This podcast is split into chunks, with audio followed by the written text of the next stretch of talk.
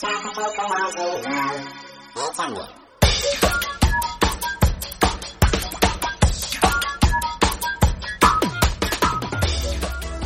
にちは、佐藤あかりです。今日もちょこちょこラジオを聞いてくださってありがとうございます。この番組では、このままこの先もずっと今の生活を続けるのはちょっと違うなぁと感じていらっしゃる方のために、かつて同じように思われたことがあって、そこから仕事と働き方を変化させてこられ、今、生き生きと自分らしさを発揮して輝きを放って毎日を捉えている方をお招きし、その変化の過程をお尋ねするキャリアインタビューをお届けしています。今日は、前々前回、前々回、前回と、えー続いてですね、今日第4回目なんですけども、えートップ講師プロデューサーで話し方コンサルタントでいらっしゃる和田徹さんをゲストにお招きしています。えー前回のお話で、いよいよですね、あの講師、デビューっていう、えー現在のお仕事につながるところまで、えー話、えー到達したところまでお話を伺いました。まあ、そこからですね、どんな風に今活躍、大活躍されている和田さんになってこられたのか、じっくりお話伺っていきたいと思います。今日の後半ではですね、えーこちら今聞いてくださっている方のために、まあ、これだけのいろんな変遷ですね、キャリアの変遷、紆余曲折を経てこられた羽田さんから皆さんへの貴重なメッセージも伺っていきたいと思いますので、どうぞ楽しみにしていてください。えーそれでは今日もこの曲でまずはエネルギーチャージしていきましょう。東野桜子さんで、ライ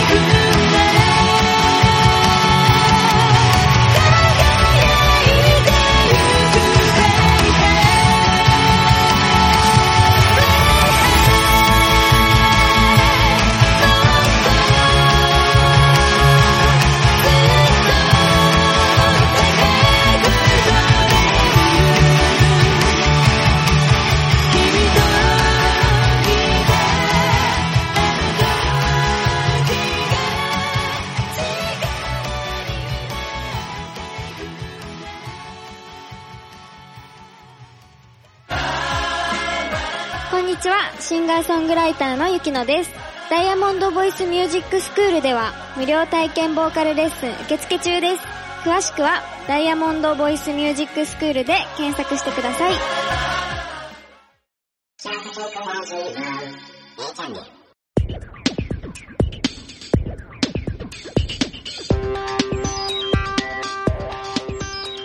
はい。では今日も早速、原とよるさんをお招きしたいと思います。えー、原さん今日もどうぞよろしくお願いします。はい、よろしくお願いします。はい。えーでは前回ですね、いよいよ今のお仕事に直結する、まあ、講師としてデビューするために、その会社に入られた。しかもそこは自分が一番最初にセミナーを受けて、うわ、研修講師っていいなと憧れた、まあ、その講師がいた会社ですね。じゃあそこに入られてからは、もう、もうすぐ、すぐ登壇ですか？それともなんか研修、自分が研修まで受けるんですかまあ、最初はいろいろ研修、まあ、けん結構ね、あんまりこう、なんだろう。僕39だったんです、その会社に入った時にね。うんだったんで、もう大丈夫っしょみたいな。経験もあるからいけるっしょみたいな感じで、入ってね、2日後か3日後ぐらいにもう研修やってるんですよね。ああ、すごい。うん、まあ、即戦力でね、入ってるからね。入社前2ヶ月前ぐらいから勉強させてもらって、いろんな研修を見せてもらったりとか、インプット受けたりとか、あの、課題図書みたいなの与えられて、それを全部読んでたりとかっていう、まあ、準備はね、あの、入社前からやってたんですけど、で、その会社にも、入社前から会社にも通ったりとかしてね。うん、うん。なんで入社してからすぐ、まあ、即、即、登壇というような形だったんですけど、最初はね、もう僕は未だにもう何クソっていう覚えてるんですけど、最初その上司にね、面談された時に、大したことないっすねって言われたんですよ。え、それいつの面談で？最初、もう最入社初の入社して、半年経ったぐらいだったかな。入社して半年ぐらい経って、まあある程度講師入社後の面談で。はい。登壇をいくつかするじゃないですか。で、僕の、はいまあ、講師としての実力を、まあ、知るわけじゃないですか。はい。そうです、ね。で、その上で、面談の時の面に、談で。はい、うん、大したことないっすねって言われたんです うわ、その時のお気持ちは。うもうね、ほんとね、八つ咲きにしてやろうかと思いましたけど、その時は。でも悔しくてね。で、まあ、あんまり評価も良くなかったですし、うん実際にね。うんで、うん営業担当からも、いや、原さんもっとこうやってください、やってくださいって、もういろいろ注文つけられて、で、まあ、自分の思い通りにいかない。で、まあ言っても、これ、中途でね、会社入る方って皆さんそういう悩みあると思うんですけど、その会社の風土とか考え方っていうのに、まずは馴染まなきゃいけないでしょ。で、そもそもそういう、全く違う世界、メガネ屋さんとか、小売りの業界にいたりとかね、その前は不動産の業界にいたりとかっていうのもあるし、まあ、ラジオ DJ っていう、えーやってたっていうのもあるし、全く違う風土の中に身を投じたんで、まずね、そこからあー学ぶ必要があったっていうね、そこを馴染めなくて最初はものすごく大変。で、部下からもね、当時いきなりマネージャーとして入ったっていうのもあるんですけど、もう部下からは大反発がありました。もうもうダメ出しの嵐です、最初の半年間は。まあでもコミュニケーションをね、すごくとって会社をね、立て直したりとかしていたわけですから、コミュニケーション自体は本当はお得意のはずなんですけど、あんまりそれもや、やる機会がなかった感じなんですか、最初。なんか、あの、やっぱコンサル会社なんで優秀な人が多いでしょ？頭いい人も多いし、うん。最初ついていけなくてね。もう会話にもついていけないし、うん考え方にもついていけないし、で、いっぱい指摘されるし、うんあそこはダメだ、ここはダメだっつって指摘されるし、あの、これだけ喋る僕が会社では無口になる。最初はそれぐらい追い詰められましたよ。うーん。それは辛いですね。まあ確かにね、部下、部下からやっぱりこう、部下がつい、まあついてこないというかね、あまり、まあうんリスペクトされないと言うこと聞いてくれないので、あの、その状態も辛いですよね。うん。なので、まず会社理解から、会社理解から始めて、で、まあ理論ですよね。まあもう一緒です。まあ今までやってきた通り、えー学びが大事だっていうので、もう散々学んで、えーそのまあコンサル会社って様々なね、理論も駆使しますし、あの、うん。いろんなことを知ってなきゃいけないっていうのもあるんで、その会社として必要なとか、えー講師として必要なみたいなところをとにかく学んで、で、会社のことも理解して、えー考え方も理解して、で、やっと、その馴染めるようになってきてですね。で、今までは、肌さんもうちょっと会社のこと分かってないとか、あの、この理論が分かってないとかって言われてたのが、だんだん、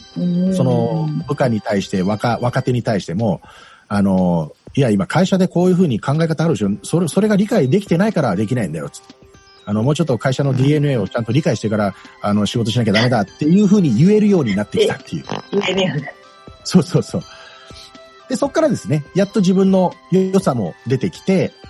あの、今まではなんか型にはめられてたのが、まあ、あの、手張りってよく言いますけど、まずは型、まず、守るところから、えうんー、やって、で、そこからやっと自分らしさっていうのを出せるようになってから、評価も上がってきて、うんで、お客さんからも、あの、肌さんでお願いします、肌さんでお願いしますって言われるようになってきたのが2年目ぐらいからですね。2年目ぐらい。はい。やっぱりこう、まあ結構長いですよね、1年ってね。だからその。結構その前の会社でも1年ぐらい辛い思いとかされてるじゃないですか。だからその辺の、なんていうか、レジリエンス力というか、精神力みたいなのもかなり、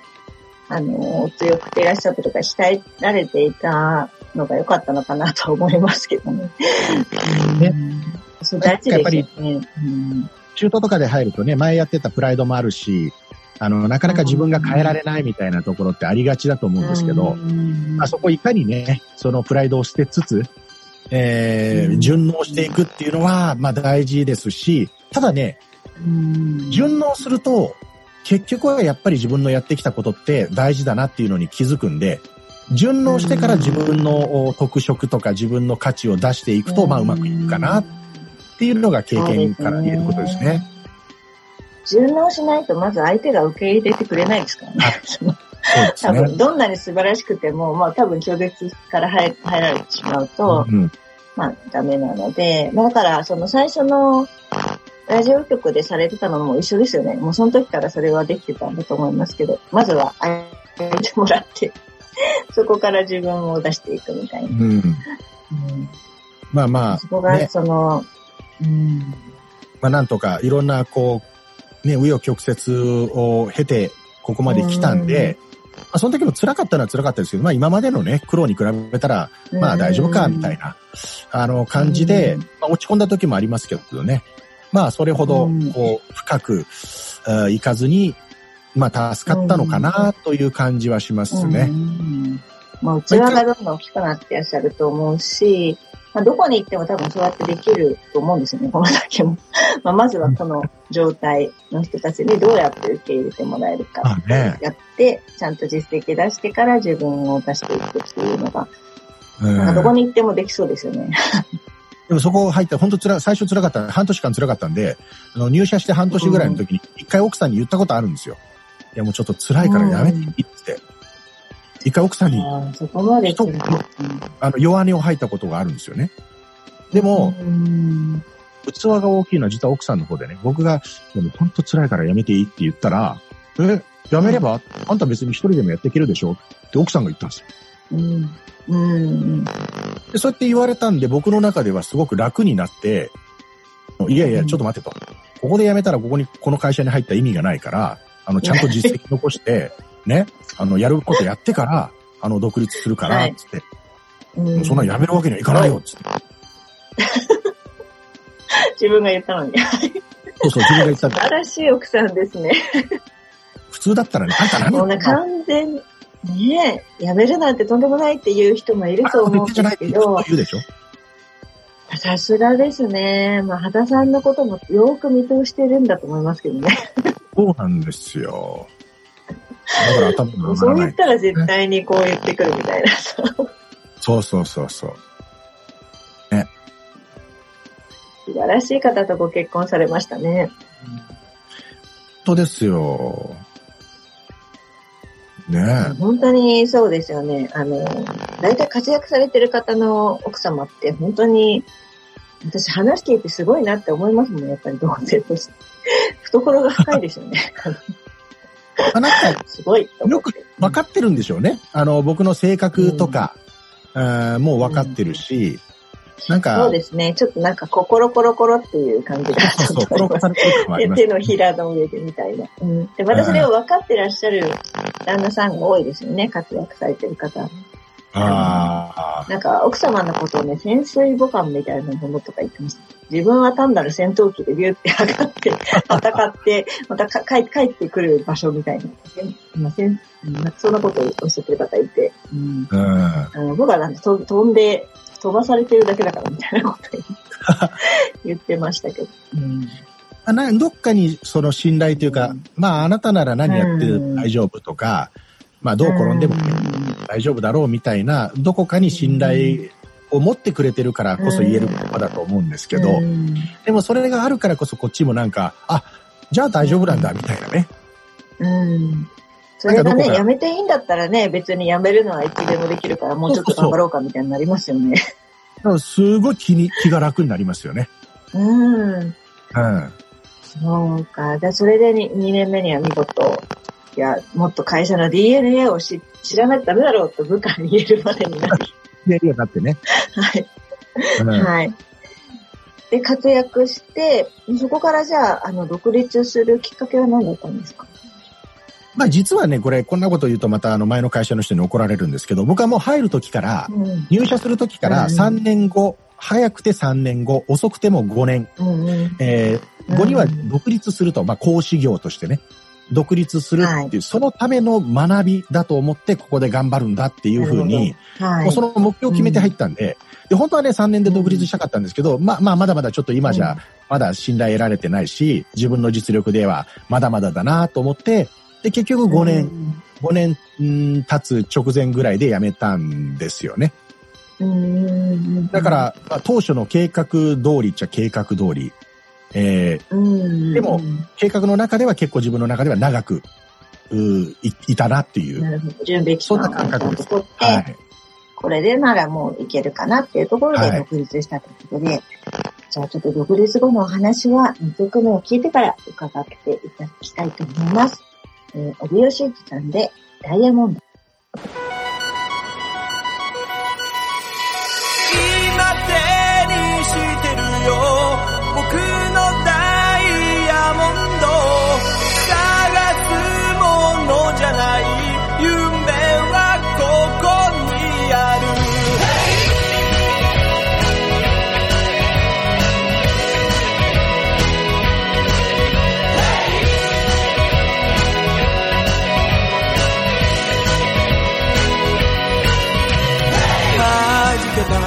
波の粒黄金色光るすすき変わらない浜辺が全ての始まりだった。君は空に帰って宝物残した。たくさん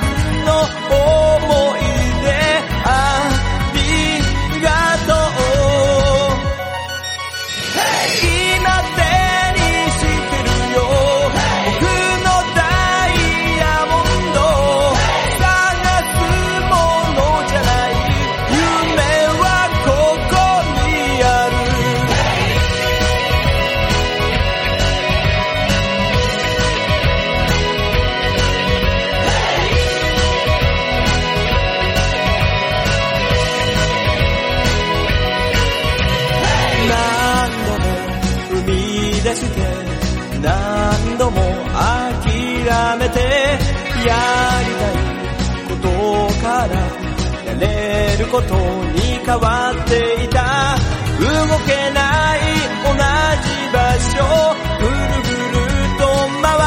って。海へ返すアメジ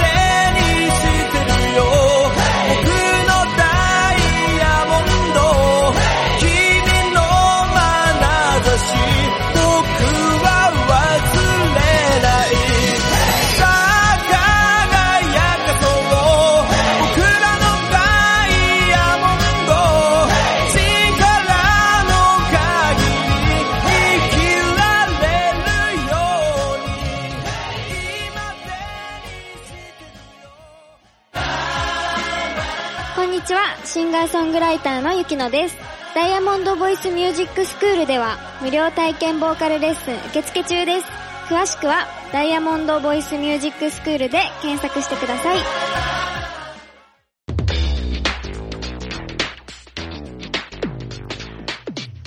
はい。えー、それではですね、いよいよ独立ということで、独立された後の話も伺っていきたいんですが、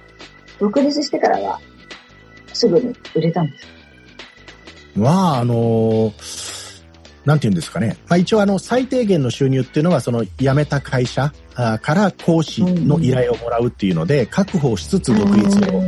したので、あのーまあ、全然稼げなかったとかお金がなかったってわけじゃないんですけど、ただ、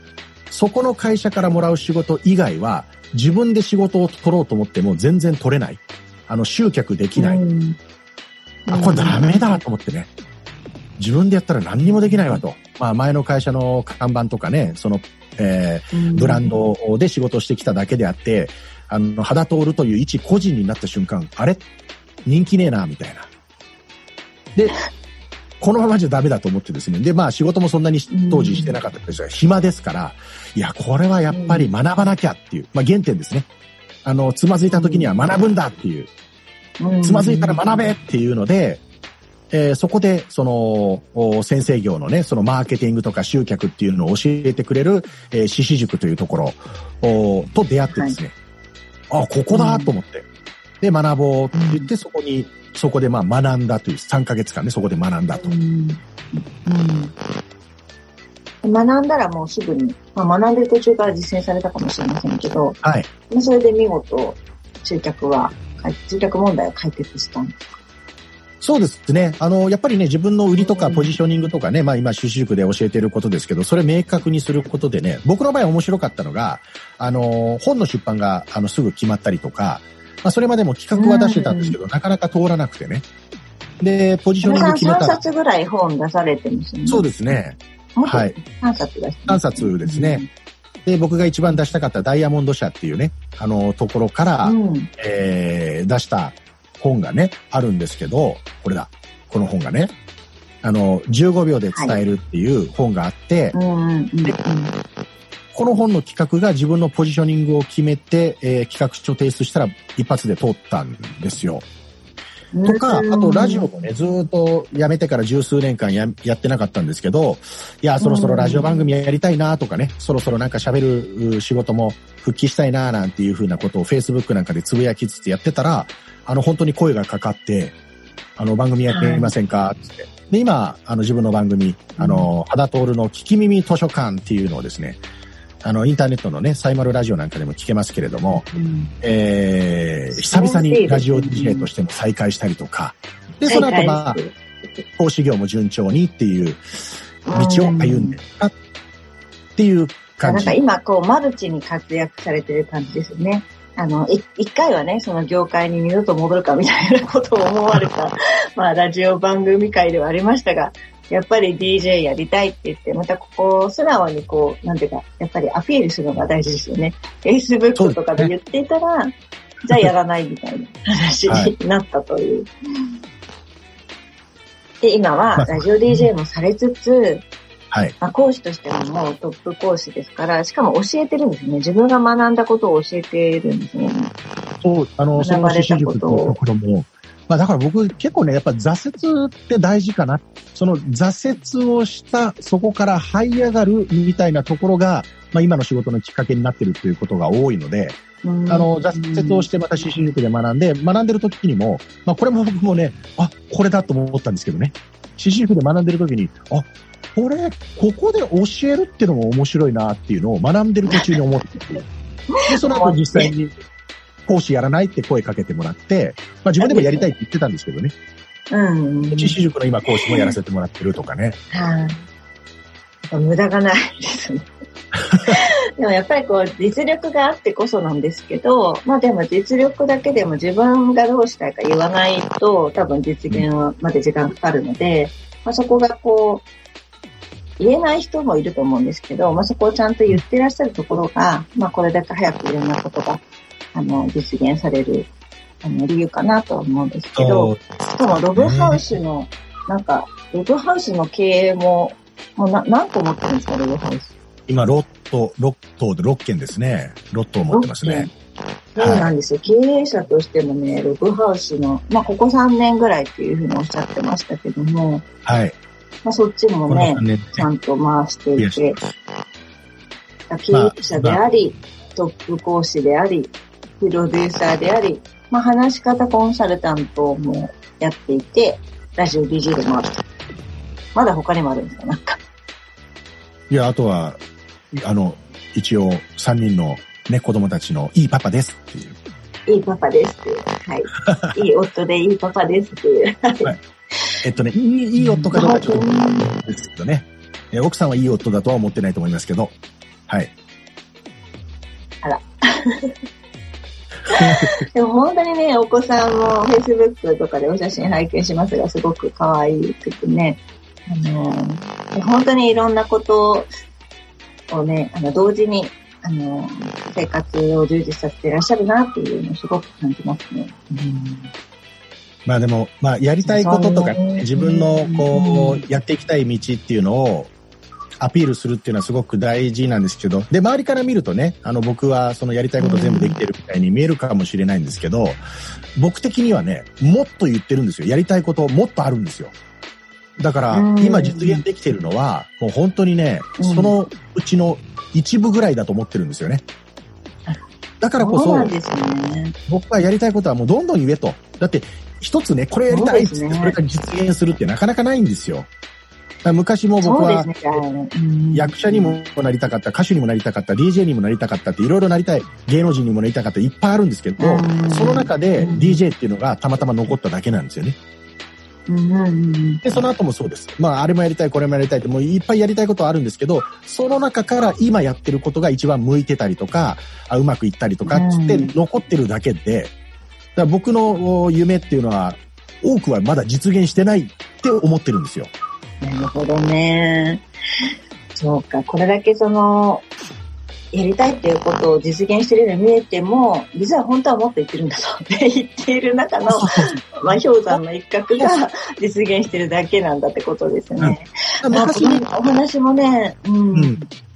昔に比べると、その実現する確率とかね、あの、制度というのは、まあ学んできたおかげでね、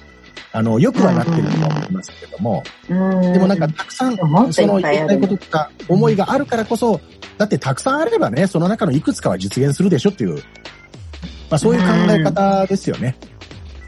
うんそうですね。なんか今のお話もものすごく貴重なお話だったと思うんですが、まあこれずっとね、あの、1回目から聞いてくださってる方、まあ今今回聞かれ、初めて聞かれた方もいるかもしれませんが、まあぜひこう、リスナーの方にメッセージをあのいただきたいんですけど、まあその花さんもいろんな経験されてるじゃないですか、大変だったりとか、でも負けないぞって、またやって頑張ってうまくいったと思ったらまたダメになってみたいな こといっぱいあるわけですけど、まあその、そこまで回数が多くないかもしれないし、でももっと多いかもしれない。そういう、その、まあ誰でもね、なんかこう、こうなると思ったのにこう、うまくいかないとか、まあこのまま行ってもダメなんじゃないかとか、あの、まあそうやって落ち込んだりすることはあると思うんですが、まあそういう状態に今なってる人もいるかもしれないし、まあこれからなる人もいるかもしれない。そういう時に、まあどんなことに、まあまあ、どんなことを心に抱いてたのとか、こんなことを、あの、思って自分はやってるよみたいな、まあ何でもいいんですけど、何かアドバイスとかメッセージがあれば、ぜひお願いします。あの、なかなかね、人って自分の思い望んでる人生になるって難しいと思うんですよ。で、自分のやりたいこととか、えー自分の夢とか、それがね、実現するって、なかなかそう簡単にはいかない。で、僕自身はね、その最初ラジオ DJ になりたくて、で、夢実現したんですけど、まあそこから挫折してね、その夢を諦めざるを得なくなって、本当にお先真っ暗になってから、で、もう次の夢を見つけるまではかなり時間かかりましたから、で、あの、40過ぎてからですからね、あ、これが自分の転職だな、あ、これはもう一生続けていく仕事なんだろうなっていう、この今の講師の仕事とかって、思えるようになったのって、本当40過ぎてからなんですよ。で、それまではもう本当に試行錯誤しながらなんですけど、常にね、あの、自分の中で、えー心がけてたのは、それこそまあ、ラジオ DJ 辞めてからですけど、あの、うん。とにかく、目の前の自分のやるべき仕事であるとか、目の前のお与えられた仕事っていうのを、とことんやってみるっていう。とことん追求するとか、とことんやってみるとか。で、それを一個一個実績を残していくことが、未来のまだ見えていないかもしれない夢につながっていくとか、やりたいことにつながっていく。で、物事ってね、好きじゃな、好きだろうが好きでなかろうが、とことん追求することで、あの、好きになってったりとか、で、本当に自分の好きなものが何なのかっていうのも見えてきたりするわけですよ。でも、そこをとことん追求せずに嫌だなって言ってやってたら、結局何も見えてこないっていうね。うん。だからうんもし迷ったりとか、自分の今のやってることっていうのに疑問を感じたとしてもですね、まず追求してみる。やり抜いてみる。うんで、何でもいいからそこで実績出してみる。でうん社会人ってね、嫌なもんで、年取れば取るほど、何がものを言うかっていうと実績なんですよね、結局。人って実績しか見ないですから、評価する方はですよ。うんだからその実績っていうのを一個一個自分の中で積み上げていくっていうのが、将来本当にやりたいことにたどり着く、まあ道かなっていうのは僕は思いますね。うん。ありがとうございます。すごく重みのあるメッセージですね。でも本当にそうですね。その、多分、なんかちょっとやって、ちょっとこれ違うかもっていうのをやってると、それを延々に繰り返してしまうような気がしますよね。まあ、とことんやったからこそやっぱり違うなみたいな ことは言えるかもしれないけれど。うん。そうですね。じゃあもう本当にこれを聞かれてる方、まあ今までのお話をね、あの、聞かれただけでも、そんなに何回もね、あの、頑張ってまた戻って、ちゃんと夢を叶えている方がいるなら私も頑張ろうって思った人多いと思うんですが、まあ今のメッセージにあったように、今本当に迷ってる方は、今やってることをとことんやってみるということが、まあ実はその先の扉を開ける近道ということですね。そうですね。あのーはい。僕がそれこそラジオ DJ 時代に大先輩に言われた言葉で、あの、すごく心に残ってるのは、まあ僕は本当はね、ラジオの DJ になりたくて、一生懸命営業職とか頑張ってね、やってたんですけれども、あの、うんその時にね、番組決まった時に、その大先輩が言ってくれた言葉は、あの、肌くんの努力はね、ちゃんと周りは見てるよ、つって、ちゃんと周りは見てるからっていうのを言ってくれたのがね、すごい嬉しかったですね。で人ってね、やっぱり見てるんですよ。なんだかんだ言って。うん。うん。あの、だからその人の真剣にあの追求する気持ちとか、えー一生懸命な思いとかっていうのは、あの、見てくれてる人はちゃんと見てくれてるし、そういう人たちがちゃんと評価してくれるんだっていうね。うん。うん。僕は、あの、それこそ努力はね、えー人を裏切らないと思いますし、うん。努力は、はい。努力なんかしたって報われないんだっていう人もいますけど、僕はね、あの、形が変わったとしても努力ってどこかで報われると思ってるんで、うん。うん。ちゃんと見てくれてる人がいるというのは、あの、希望になりますよね。この世の中に対する。うんはい。だから、今すごく大変な思いしてる方もいるかもしれませんが、やっぱりそれは、良くも悪くも今どうしているかっていうのはすごく見られているということで、まあそれが、まあその行動っていうのは自分が決めてるから、まあ日々、日々の決断っていうかね、日々どうすどう過ごすかが、まあ自分の未来を決めているんだなと、本当に思います。まあちょっと自戒を込めて改めて思いました。いや本当に、原田さん、あの、4回にわたってですね、貴重なお話をたくさん聞かせていただきまして、ありがとうございました。とんでもないです。本当にありがとうございます。皆さん、あの、肌さんのことはウィキペディアでも調べられますしですね、ま あ本も3冊、えー出てますので、あの、ぜひ検索してみてください。えーでは本当に4回にわたってありがとうございました。ありがとうございました。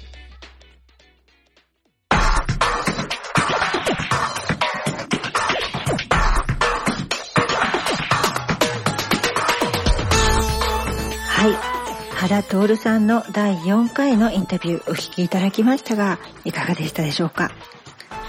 ？39歳という年齢で、まあ、マネージャーとして入社する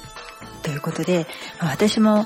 えーマネージャーとしていきなり、えー新しい会社に入社したという経験が2回あるんですけれども、えーすごくやっぱり緊張もするし気負いますよね。やっぱり実績を出さないといけないと思いますので、まあ、1回はね、あのーゼロから立ち上げるところだったので、まあ、みんな一緒に頑張るという感じでしたが、やはりもう一つの方は、もう何十年と続いている、あの、大手の会社で、そこで何十年も働いている、まあ経験ある人がたくさんいる中に、いきなりマネージャーとして入るということで、えーやはりその時の原さんのですね、緊張感とか、気負いみたいなものは、えーなんとなく想像できるんですけども、まあ、その中で、まあ入社半年後の面談で、大したことないですね、と言われたと。まあ、この大したことないですねって言葉も、えー年齢を重ねキャリアを積んでいるほどきつい言葉ですよね。うん、言われたくない言葉だったと思います。で本当に苦しんだと思うんですけども、まあ、羽田さんの素晴らしいところはやはりそうなった時でも学びしかないということで、えーとにかく学んで、えーまあ、会社の主、主張の主ということで、まあ、一回自分の持ってたものを一回全部捨てて、まっさらにして、その会社のことを学んだというふうにおっしゃってました。これがなかなかね、えー積み上げたものを、それ、それでね、今まで食べてきてるわけですから、積み上げたものを捨ててしまったら、本当に自分は何もできないんじゃないかという恐れが出ますので、捨てるっていうのがすごく難しいんですけども、まあそれを勇気を持ってされたことが、今のご活躍につながってるんだなと改めて感じました。この種、針のね、種、まあ、捨てて学ぶっていうのが本当に、私もなかなかできない時もあったし、あの、やっぱりそれをする。でも一度でもそれをしたことがある方は、それによって、またこう、まあ、捨てたと思っても、まあ、そんなに個性って簡単になくならないので、結局は自分の色が出てくるんですね、後々。なので、まあ、全部なくなっちゃうんじゃないかという心配は、まあ、する必要はないかなとは、後からね、振り返れば思いますけども、まあ、やる前は怖いですよね。で、まあ、それによって、まあ、今、今となってはですね、もう何社も、いろんな、あの、仕事をですね、えーされて大活躍の肌さんですが、それでも、ご自身のやりたいことのほんの一部しかまだ実現したいんだ、してないんだとおっしゃってましたね。で、まあなかなか思い通りの人生になるのって難しいから、だからこそ、まあ自分がやりたいことは、やっぱり言っとくべきだっておっしゃってましたね。で、メッセージとして、えーとにかくとことんやると。まあ好きじゃないと思ってもとことんやることが大事だとおっしゃってました。私も今となってその振り返った時に、あーって、もし後悔することがあるとすれば、その、とことん力を出し切れなかったなっていう時のやってたことというのはなかなか後につながらないかなというのは感じます。で、実際そのやってる仕事自体があまり好きじゃなかった場合は、その仕事自体をその後にやるってことはあまりないんですけども、でも全く違った形で、あの、実を結んでくるというか、繋がってくることはあると思います。えー例えば、うん、それをやってらっしゃる方に、また別のところでお会いした時に、本当に心の底からリスペクトできますし、あとその、お仕事をされてる方のご苦労というのは自分がやったことがあればわかりますので、あのそういったところで話が盛り上がって、いろんなことがいい方向に進んだりとか、まあそういったことはありますね。ですので、あの本当に肌さんがおっしゃる通り、何事も無駄なことはないと思います。まあそれはとことんやってればというのがつくのかなとも思いますね。4回にわたり、えー原徹さんにたくさんのえお話をしていただきました。えー何か一つでも二つでも三つでも、これをお聞きになっている方のお役に立ったんであれば私もとても嬉しいです。えー次回はまた素晴らしいゲストをお招きしてお話伺っていきます。楽しみにしていてくださいね。えーそれではまたお会いしましょう。